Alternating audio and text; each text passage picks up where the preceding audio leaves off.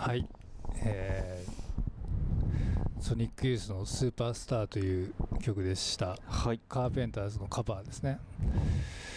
で、最初の曲は、えー Radio Dept.。曲名が、えーっと、 Heaven's on Fire だったかな？っていう曲でした。はいはい。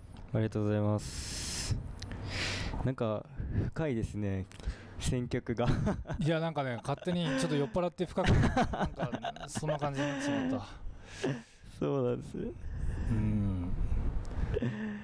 こんなはずじゃなかった。いやいやいや楽しいですよ本当に。いやーどうしようかな。で、次のターンでじゃあね、はい。今日は一旦、ラストにしますか。どうしよ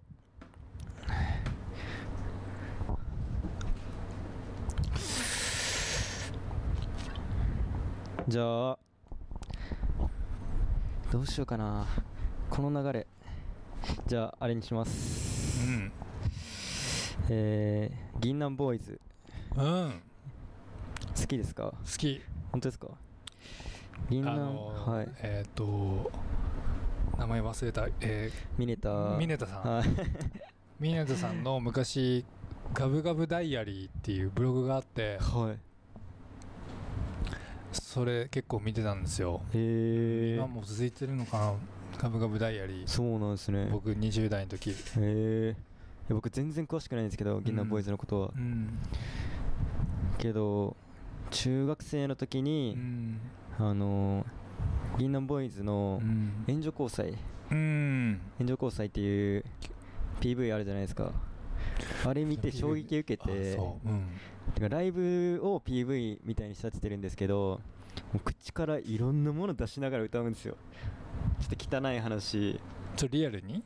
はいリアルにあリアルにね。うんで。それ見てあのー僕の中でぶっ飛んでるっていうイメージが、うんあのブルーハーツとかう、ん。ああいうぶっ飛び方しか知らなかったんですよね、うん。でそういうなんかちょっとゲテモノじゃないですけど、うん。そういうの初めて見た衝撃がすごくてそこから聞くようになりましたね。けど今から流すうん「漂流教室」っていう歌なんですけど、あのーこれどちらかと言ったらまあおとなしめっていうか、でミネタさんの作る歌詞ってあんなぶっ飛んでることしてるのにすごいピュアなこと書いてたり生々しかったり、それちょっと気持ち悪いですけどなんですか心のそこでどっかわかるみたいな。うん。他の曲でも、ね。うん。あのー、何でしたっけあの子に1ミリちょっかいかけたら殺すとかあのあの子のパパを殺すとかずっと叫んでるんですよ。うん。けどなんかちょっと分かるっていうかは。はい、その子が好きすぎてみたいな。そう,、いうピュアなところそうだね。いや,、、はい。や僕もそういうところがす好きだから、まあ、ブログを見てたとかね。あそうなんですね、まあ、山形出身？あそうなんですねうん。でやっぱなんか染まらないんですよね。関関東とかに、うん、そういうのもすごい好きだし。いやなんかすごい何？自然な感じですよね。あの人自身がそうですね。いいね確かに。ちょっとぶっ飛びすぎてますけどね。2005年に1回、うん。2005年でしたっけ？